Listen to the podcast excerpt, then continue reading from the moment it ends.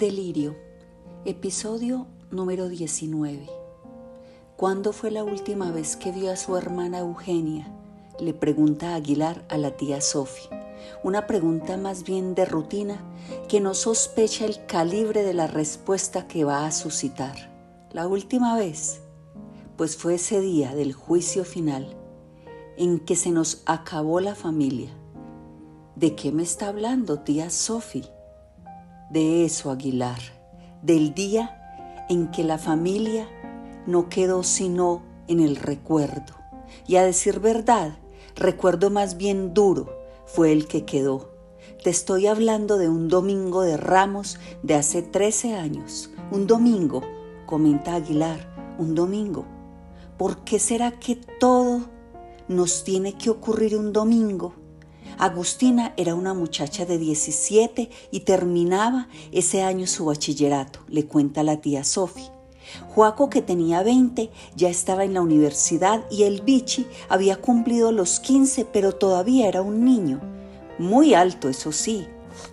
Ya por entonces había alcanzado el metro 87 que mide ahora pero en su manera de ser era todavía un niño, muy tímido además, desesperadamente apegado a la casa y en particular a su hermana Agustina, un niño de pocos amigos. Eran las seis y media de la tarde. Le dice la tía Sophie a Aguilar. Cuando aquello sucedió, como todos los domingos, cuando se quedaban en la casa de la ciudad, habían almorzado un sorbete de curúa, un ajiaco con todas las de la ley y un postre de natas. Cuando dieron las tres de la tarde estaban todos en casa, cosa bastante inusual. Juaco llevaba zapatos tenis y pantaloneta blanca porque había pasado la mañana haciendo deportes en el club y los otros dos niños, Agustina y el Bichi, estaban todavía en pijama. Los domingos en la casa de la Cabrera, Carlos Vicente Padre les hacía la concesión especial de dejarlos sentar así en la mesa del comedor. Mi hermana Eugenia y yo habíamos llevado las palmas a bendecir a misa de 12 en Santa María de los Ángeles y regresábamos a casa caminando. Paramos en un mercadillo callejero a comprar aguacates para el ajiaco y como la tarde estaba hermosa, nos sentamos en una tapia bajita a asolearnos un rato, aunque en realidad nos sentamos en esa tapia porque a mi hermana Eugenia se le rompió la correa de un zapato. Fíjate cómo es la vida, muchacho, Aguilar. Si no se le hubiera roto esa correa, a lo mejor no nos ponemos a conversar. ¿Qué era esa cosa tan rara entre nosotras pese a que salvo breves intervalos habíamos vivido juntas toda la vida. ¿Recuerda de qué conversaron? le pregunta Aguilar. Sí, claro que recuerdo. Empezamos por lo de la correa.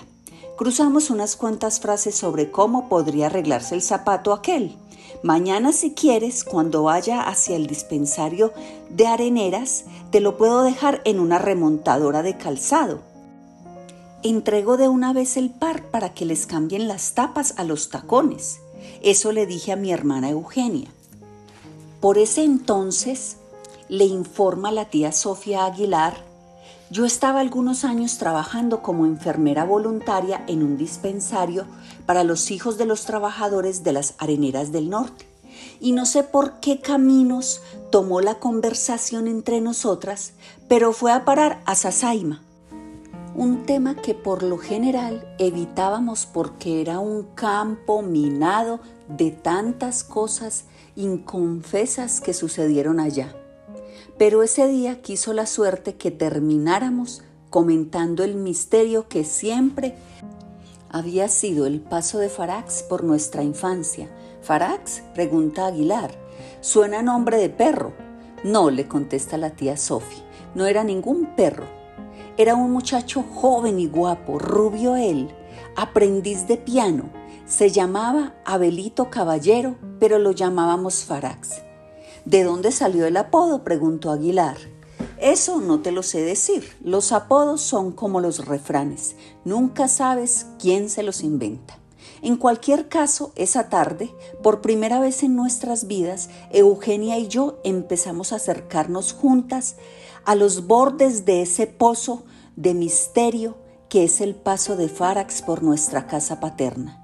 La forma brutal en que cambiaron las cosas entre mis padres desde que apareció Farax.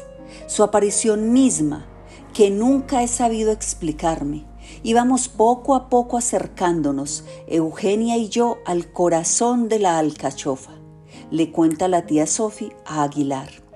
Y fui yo quien levantó la sesión apremiándola a ella con el asunto del ajiaco. Yo impedí que siguiéramos adelante. Tal vez por miedo, dice Aguilar. Sí, tal vez. Tal vez por la convicción de que todos los secretos están guardados en un mismo cajón el cajón de los secretos. Y que si develas uno, corres el riesgo de que pase lo mismo con los demás. Y usted sí que mantenía un secreto gordo con respecto a su hermana, le dice Aguilar. Sí, bueno, ese ya te lo confesé. Aguilar, no volvamos allá.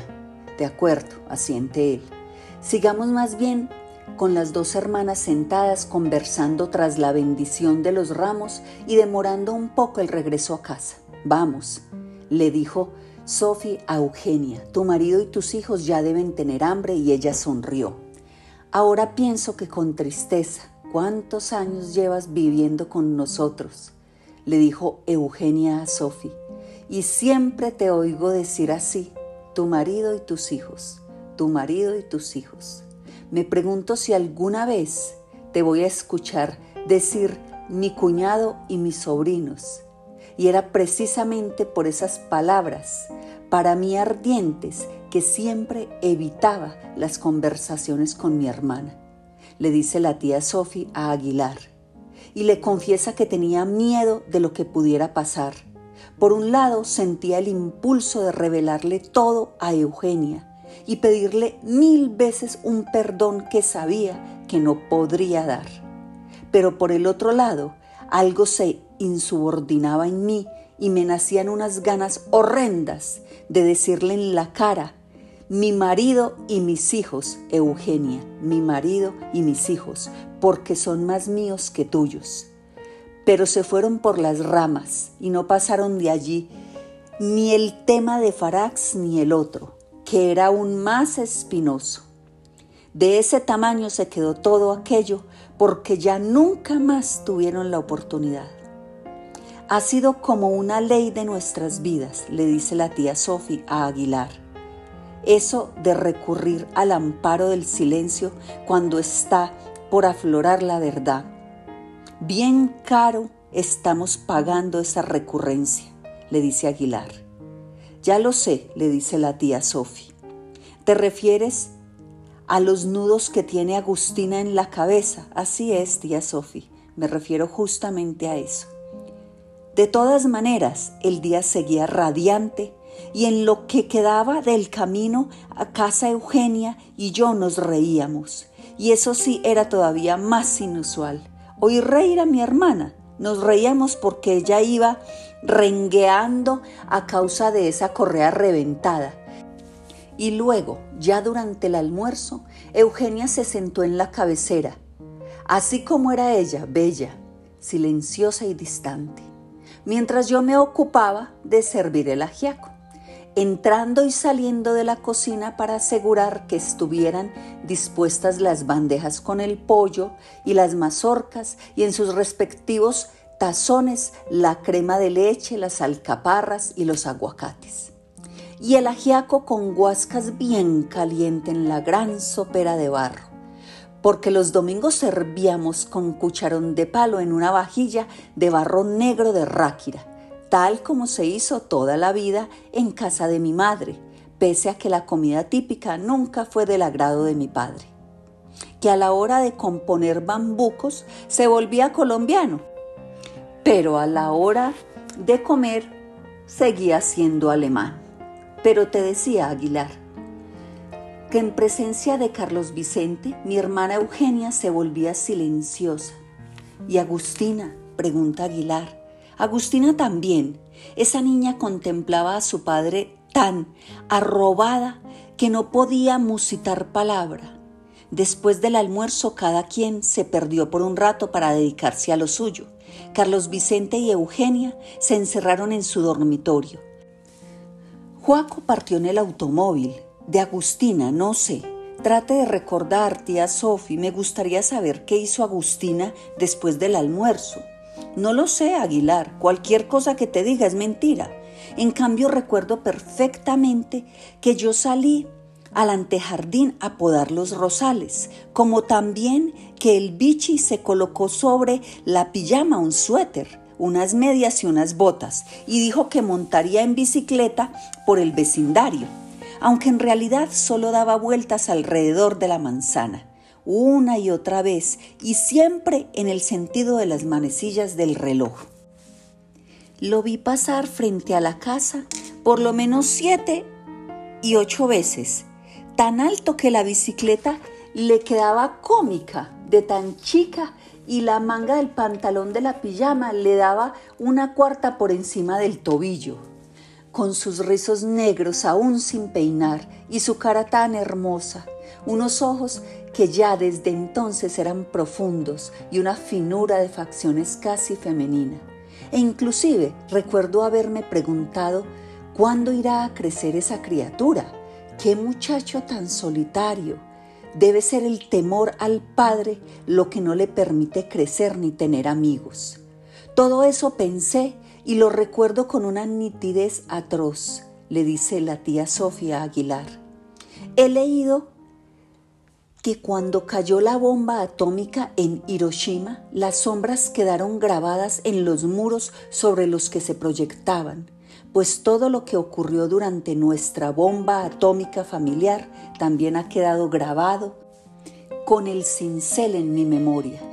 Hasta retengo en la pupila la imagen de las rosas amarillas de tallo largo que corté esa tarde para los floreros del comedor. Hacia las cinco y media de la tarde, las sirvientas llevaron el chocolate con almohábanas y pan de yucas a la salita del televisor y poco a poco allá fuimos llegando todos, inclusive Juaco, que los domingos no solía regresar hasta tarde en la noche. Y más raro aún, estaba presente Carlos Vicente Padre. Eso sí que era extraño, porque aparte de las horas de comida, nunca fue hombre de dedicarle mucho tiempo a la vida en familia. Pero te digo, Aguilar, que todos estuvimos allí como si nos hubieran convocado, como si un director de teatro que dirigiera la escena se hubiera asegurado de que no faltara nadie. Con eso te quiero decir que estaba escrito que ese domingo todos cumpliríamos la cita. A lo mejor habíamos ido llegando a la salita del televisor, atraídos por el olor de los pan de yucas recién horneados, pero esa sería una interpretación fácil. La única de fondo es reconocer que aquello lo estaba orquestando el destino desde mucho tiempo atrás. La tía Sophie servía el chocolate. Los dos niños menores estaban enfrascados en una discusión sobre cuál canal de televisión sintonizar. Carlos Vicente y Juaco empezaron una partida de ajedrez y Eugenia tejía un saco de color lila. Preguntarás qué importancia pueden tener esos detalles menores y yo te repito que la tienen toda, porque esa fue nuestra última vez. Sin que nadie la esperara, llegó la visita de Aminta, una sirvienta que durante años trabajó en la casa. En realidad desde muy joven hasta el día en que se contó que estaba embarazada unos 11 meses antes del domingo aquel. Esas son las cosas horribles de Eugenia, el lado oscuro de su alma. Cuando supo que Aminta esperaba un hijo, la despidió. Los niños lloraron, yo traté de interceder, pero Eugenia fue implacable. Tal vez también en esa ocasión le salió de adentro esa especie de horror por la sexualidad de los demás que siempre ha marcado su vida. que a lo mejor también es horror por la sexualidad propia. No sería de extrañar, pero lo primero, esa compulsión a censurar y reglamentar la vida sexual de los otros fue una actitud que compartió con Carlos Vicente. En esa inclinación sombría se encontraban los dos, ahí coincidían, ahí eran cómplices y ese era el pilar de la autoridad tanto del uno como del otro, algo así como la columna vertebral de la dignidad de la familia. Como si por aprendizaje hereditario supieran que adquiere el mando quien logra controlar la sexualidad del resto de la tribu. No sé si entiendas a qué me refiero, Aguilar. Claro que entiendo, dijo Aguilar. Si no entendiera eso, no podría descifrar este país. Pero la tía Sophie seguía abundando en explicaciones como si se las estuviera dando más bien a sí misma es una especie de fuerza más poderosa que todo y que viene en la sangre, una censura inclemente y rencorosa hacia la sexualidad en cualquiera de sus expresiones como si fuera algo repugnante. A Eugenia le parecen un insulto las parejas que se besan en el parque o que se abrazan entre el mar, hasta el punto de protestar porque la policía no impide que hagan eso en público siendo eso todo lo que tiene que ver con la sexualidad, con la sensualidad, dos cosas que para ella nunca han tenido nombre. Las reduce apenas a un eso que pronuncia con un gesto torcido, como si solo mencionarlo le ensuciara la boca. No sé de dónde sacó esa fobia, porque ni mi madre ni mi padre eran así. Otras taras tenían, pero no esa. Ni tampoco eran así las gentes de Sasaima. En esa Eugenia, y más bien como Carlos Vicente, yo diría que se lo aprendió a él y que a partir de ahí elaboró su propia versión extrema, interpretar la vida sexual de la gente como una afrenta personal. Debe ser una característica ancestral de las familias de Bogotá o quizá justamente ese sea el sello específico de su distinción. No sabría decirte, Aguilar, pero lo que sí sé es que ahí anida el corazón del dolor, un dolor que se hereda, se multiplica y se transmite, un dolor que los unos le afligen a los otros. En el caso de Eugenia, sospecho que es así de dura también con respecto a su propia intimidad. En el de Carlos Vicente me consta que era solo de puertas para afuera. Volvamos a ese domingo con el biche, circundando la manzana en bicicleta. Usted podando los rosales y Agustina refundida en algún lugar de la casa. Propone Aguilar y enseguida pregunta. ¿O había salido Agustina? No, no, seguía allí. Lo que no sé es a qué se dedicaba. Claro, claro que se encontraba allí, le asegura la tía Sophie. Ya estaba dispuesto el escenario, ya estábamos listos los actores y solo faltaba el detonante que no tardó en llegar. Y fue a las seis y cuarto de ese atardecer, cuando entró a Minta. Hacía tiempo no la veíamos y traía a su niña recién nacida. Venía a presentárnosla, a anunciar que en honor a mi hermana y a mí se llamaría Eugenia Sofía y a pedirles a ellos que fueran los padrinos del bautismo. ¿A pedirles a quiénes? Pues a Eugenia y a Carlos Vicente. El bautizo tendría lugar dentro de un par de semanas y la criatura era linda como una muñeca.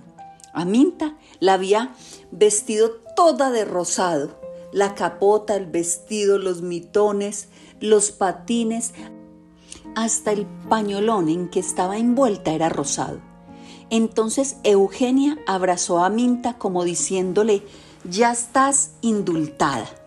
No lo dijo, pero sé que lo pensó. Para ella, el dar a luz era como el perdón del gran pecado. Mi hermana Eugenia dijo, Te repito sus palabras textuales.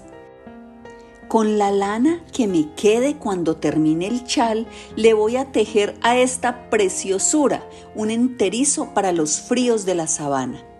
Esa fue su frase textual. De eso hace ya 13 años, pero recuerdo cada gesto, cada palabra. Como te digo, Aguilar, como las sombras grabadas en los muros de Hiroshima.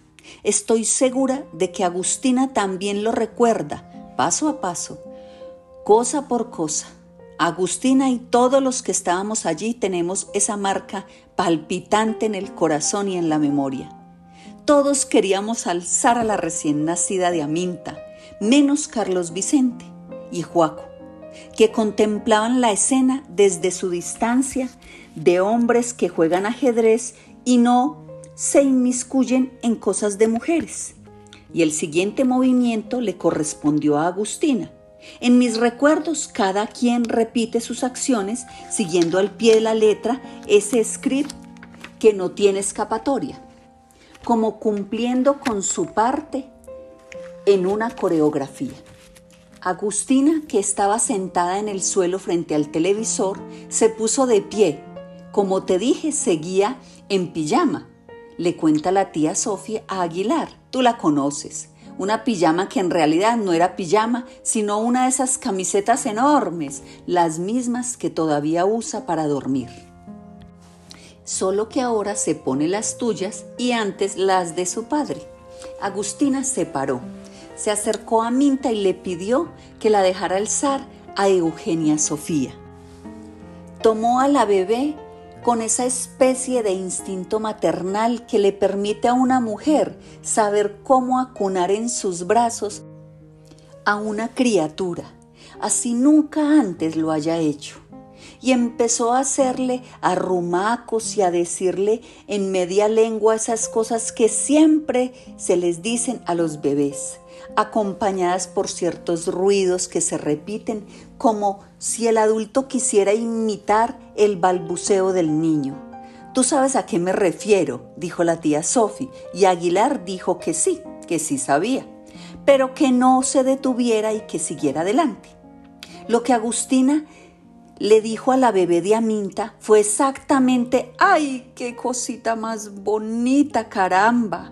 haciéndole muequitas amorosas y cariñitos con la punta del índice en la cumbamba. Y en ese momento se paró el bichi, que también estaba sentado en el suelo. Se colocó detrás de Agustina mirando a la bebé por encima del hombro de su hermana. Le hizo los mismos cariños en la cumbamba y repitió, con el mismo tono e idéntico acento las palabras en media lengua que acababa de pronunciar ella. ¡Ay, qué cosita más bonita, caramba! En ese instante, Carlos Vicente Padre, que como te dije había estado presente, pero sin participar en la escena familiar, se levantó sorpresivamente del sillón con los ojos inyectados en furia y le dio al bichi un patadón violentísimo por la espalda a la altura de los riñones. Un golpe tan repentino y tan feroz que mandó al muchacho al suelo haciendo que se golpeara antes contra el televisor, que también se cayó. A todos se nos disparó el corazón en el pecho como si nos fuera a estallar y durante unos segundos no atinamos a reaccionar paralizados por el horror de lo que acababa de ocurrir. Y enseguida vimos que Carlos Vicente Padre se iba hacia Carlos Vicente Hijo, que seguía boca abajo en el piso y le daba otro par de patadas en las piernas mientras lo imitaba. ¡Ay, qué cosita más bonita, caramba! ¡Ay, qué cosita más bonita! Hable como un hombre, carajo, no sea maricón. Entonces Llegó el día de la gran ira del Padre, dice Agustina. Y el hermano menor era el chivo expiatorio. Por su culpa, por su culpa, por su grandísima culpa, está tirado en el suelo y sobre él llueven las patadas del Padre. ¿Cuántas veces no le advertí, mi dulce hermano pálido? mi niño derrotado, que no contrariaras la voluntad del Padre. Hable como un hombre, te ordenó y cuando lo hizo se volvió una bestia poderosa y erguida ante ti, que no eras más que un niño golpeado en el suelo. Y mis poderes, que estaban esquivos, no lograban protegerte, no llegaban hasta ti. Hable como un hombre, te ordenaba, y su ira era justa y temible, y llenaba la casa. Luego él mismo se echó hacia atrás, el propio Padre asombrado de su fuerza y del rigor del castigo. Y el hermano menor se incorporó, dice Agustina, y resplandecía una expresión extraña en su cara. O lo que podía verse de su cara tras la maraña de rizos negros que se le ocultaban. Llorabas, biche, o suplicabas perdón. No, no llorabas. No querías decir nada. No tenías la voz de hombre que exigía el Padre para decir tus verdades. Solo te incorporaste con dificultad porque tu espalda estaba lastimada. Te llevaste una mano al lugar del gran golpe y alzaste del suelo la máquina. ¿Cuál máquina, Agustina? le preguntó Aguilar. La máquina que había quedado rota. ¿Te refieres al televisor? Sí, sí, a eso me refiero. ¿Y qué hizo tu hermano con él? Lo puso de nuevo en su lugar. ¿Y por qué crees que hizo eso? Lo hizo por orgullo, dice Agustina, y cambia de nuevo el tono. Vuelve a hablar para sí pontificando como si le adjudicara mayúsculas a todos los sustantivos, como si se dirigiera a personas que en realidad están ausentes. Fue tu orgullo el que alzó la máquina. ¿Acaso querías demostrarle al Padre que no te doblegaba? Los demás te mirábamos desde el hueco de dolor. Ven, Agustina, le dice Aguilar, no hables como si oficiaras misa, conversemos así nomás. No la interrumpas porque es importante que sepas que el Padre se limita ahora a mirar y a cesar porque ha perdido el aliento debido a su gran esfuerzo. Si me interrumpes, no puedo decirte que el Padre ha quedado exhausto después de cumplir su sagrado deber de castigar al Hijo. Ahora está en la sombra y ha perdido su protagonismo porque es el hermano menor, el Cordero, quien se mueve en medio de las estatuas de sal. Dime cómo se llama el Cordero y cómo se llaman las estatuas de sal, le pide Aguilar. El Cordero se llama Vichy se llama Carlos Vicente, como mi padre, pero le decimos Vichy. Y las estatuas de sal se llamaban Eugenia, Juaco, Agustina, el Vichy, Aminta y Sofía. ¿Quién es Sofía? Sofía es mi tía Sofía, hermana de tu padre o de tu madre. No de mi padre, no, hermana de mi madre. Y mi hermano menor, al que le decimos el Vichy. Él es el que se incorpora del suelo y pese a su espalda adolorida se agacha y alza todo el peso de la máquina. No habíamos quedado en que era el televisor. Bueno, sí, el televisor que se ha convertido en una máquina rota y la coloca en su lugar pese a que tiene reventada la pantalla. ¿Recuerdas que estaban viendo tu hermano y tú en el televisor antes de que tu padre se enojara? ¿Quieres saber, Aguilar? ¿Qué preguntas más tontas, Aguilar? Estábamos viendo a Geman y Chera. Habíamos peleado un rato por el canal y finalmente pactamos con eso de Geman y Chera y ya luego estábamos contentos. Es verdad que es bueno recordarlo. Me pregunto si el Bichi también lo recuerda, lo de Geman y Chera porque unos minutos después vino el golpe y el televisor se reventó contra el suelo y echaba chispas por dentro porque seguía conectado. Fue el bichi quien lo desconectó. Tuvo la calma necesaria para desconectarlo. Te movías despacio, bichi bichito, y te paraste muy alto, más alto que el hermano mayor, mucho más alto que el padre, y nos miraste a todos, uno por uno, demorando tu mirada en cada uno. Y yo caí de rodillas, dice Agustina, para implorar perdón con mi voz de adentro y para invocar mis poderes, que ante el acontecimiento no querían descender a mí. El bichi se dio media vuelta, otra vez la mano puesta sobre el dolor de la espalda. Con la otra se retiró por fin el pelo de la cara y pudimos ver que no lloraba y salió de allí caminando muy lento, como si no llevara prisa.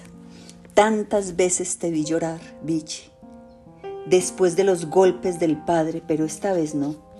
Esta vez eras la víctima intacta que se retira después del sacrificio. ¿A qué sacrificio te refieres? pregunta Aguilar. A las patadas que le dio tu padre. Si sabes para qué preguntas, le dice Agustina. Tengo grabada la imagen del bichito como si fuera una estampa. ¿Qué llevaba puesto? le pregunta Aguilar. Los trajes de la ceremonia. Entiendo que no, que iban en pijama. Es cierto, dice Agustina, y su tono se aligera, su voz aterriza. Todavía tenía puesta la pijama, pero yo lo vi asombrosamente alto. Creí que no iba a caber por la puerta al atravesarla. El pelo que tenía revuelto era lo único fiero en él. Todo lo demás se movía lento y sin titubeos ni desconcierto. Y como desde allí puede verse la gran escalera de piedra que se va curvando hasta llegar al segundo piso, desde donde estábamos podíamos observar cómo la subías, hermano, peldaño a peldaño. Solo te detuviste un momento para arquear la espalda y cerrar un poco los ojos pero enseguida volviste a emprender el ascenso. Entonces yo quise seguirte y me paró en seco el grito del padre. Déjenlo solo, a ver si por fin aprende. Ordenó y Agustina obedeció. Se quedó quieta donde estaba, hincada de rodillas. Yo acato tu voluntad, Padre, no descargues tu ira también sobre mí. Ya se retiró el cordero que enfadaba al padre. El padre ya puede sentarse de nuevo y retomar la partida de ajedrez con el hermano mayor en el punto en que la suspendió para ejecutar el castigo. Llorará ahora que se ha encerrado en su cuarto, dice Agustina, que pensó en ese momento. Se lo dice a Aguilar ese hombre de barba que está frente a ella y que la escucha. A Agustina le gusta su barba porque es poblada y sedosa. Le gustan sus bigotes, entrecanos, eso pensé. Aguilar, pero el bichi no se había encerrado en su cuarto sino en el mío, aunque solo lo supe después. Creí que como siempre se habría encerrado en su cuarto a llorar después del castigo y que solo a mí me dejaría entrar para recibir el consuelo. Pero esta vez ella no acudiría por temor al padre que dijo, que miran, siga cada cual en lo que estaba. Orden para mí imposible de cumplir pese a mi miedo, le dice Agustina a Aguilar, porque yo estaba mirando televisión y ya no se podía. Como si no hubiera sucedido nada, padre siguió repartiendo órdenes. Usted, Aminta, puede retirarse ya. La felicito por su hija y acepto ser el padrino. Sigue tejiendo Eugenia. Y tú, Sophie, sírveme por favor otra taza de chocolate. Eso era lo que tomaban, pregunta Aguilar, chocolate. No quiero hablar de eso, dice Agustina. No menciones esa palabra, chocolate, no me gusta. ¿No te gusta la palabra o el chocolate? No me gusta, la verdad te digo, Aguilar, que no quiero que me lo preguntes más. Lo que me importa es que las órdenes del Padre indican que en casa todo sigue igual, pero sus manos dicen otra cosa porque tiemblan. Las veo temblar. Aguilar, aunque el Padre trata de disimular, está estremecido por la ferocidad de sus hechos. En este momento todavía es inocente de las repercusiones de sus hechos o tal vez las presiente, pero no conoce con claridad lo que se le viene encima.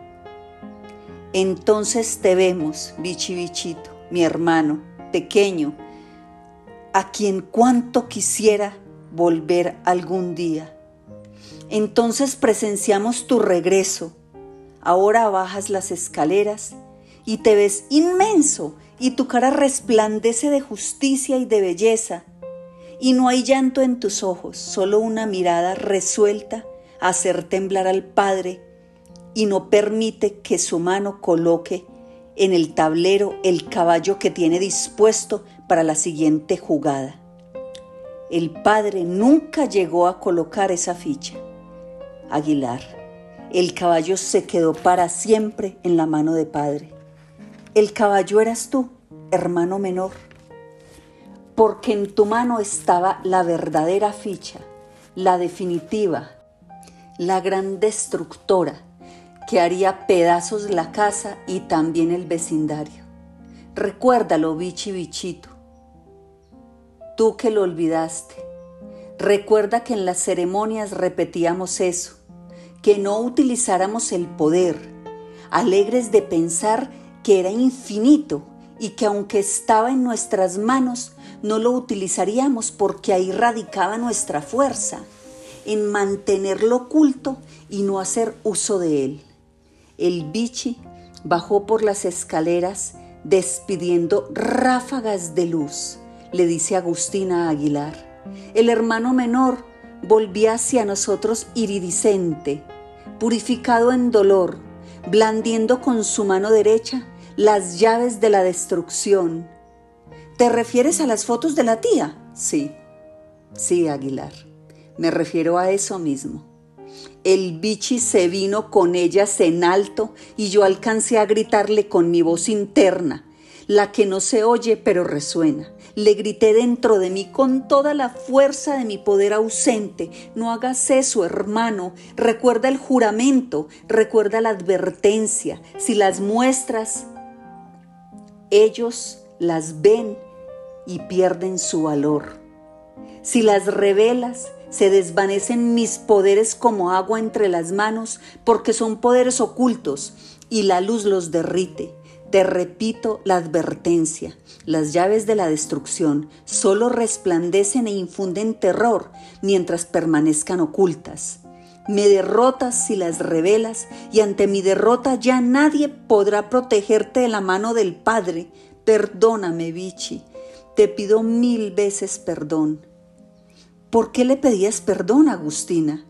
Porque aquella fue la vez terrible en que mis poderes se aletargaron, pero de ahora en adelante Agustina va a impedir que eso se repita le jura al bichi que estará más alerta, más atenta, te lo juro, bichi bichito, vuelve a confiar en mí y no hagas lo que vas a hacer porque me dejas sin fuerza. Además, y sobre todo, tú juraste en la ceremonia que jamás lo harías, que no les dejarías saber que las teníamos. Pero el bichi lo hizo. Sobre la mesita del centro, ante los ojos de todos, del padre, de la madre, de la tía, del hermano mayor y también de mí, de Agustina, la hermana que suplicaba en silencio que no ocurriera aquello, que enseguida ocurrió y que partió en dos nuestra historia. El hermano menor, midiendo tres metros de alto. No sería tanto, la interrumpe Aguilar. Bueno, tanto no, entonces midiendo casi dos metros. Eso suena más justo. Midiendo dos metros y con una aureola de rizos negros que rozaba el techo, soltó las fotografías y todos los que estaban allí las vieron. Y ardió el aire. Se abrió bajo nuestros pies el vacío. ¿Entiendes, Aguilar? dice Agustina con otra voz. Voz de todos los días. Lo que te quiero decir es que a partir de ese momento nuestras vidas ya no volvieron a ser las mismas. Ahora lo entiendo así, pero a veces se me olvida. Yo clavé los ojos en el piso, dice Agustina. Se lo dice al hombre de la barba que está allí para escucharla. Yo no estaba dentro de mi cuerpo cuando la mirada triunfal del hermano menor se clavó en la madre, esperando que ella colocara sobre sus rizos la corona del heredero, porque acababa de derrotar al padre. Allí estaban, ante los ojos de la madre, las pruebas del desamor del padre, del engaño del padre. Dime cuáles eran las pruebas, insiste Aguilar.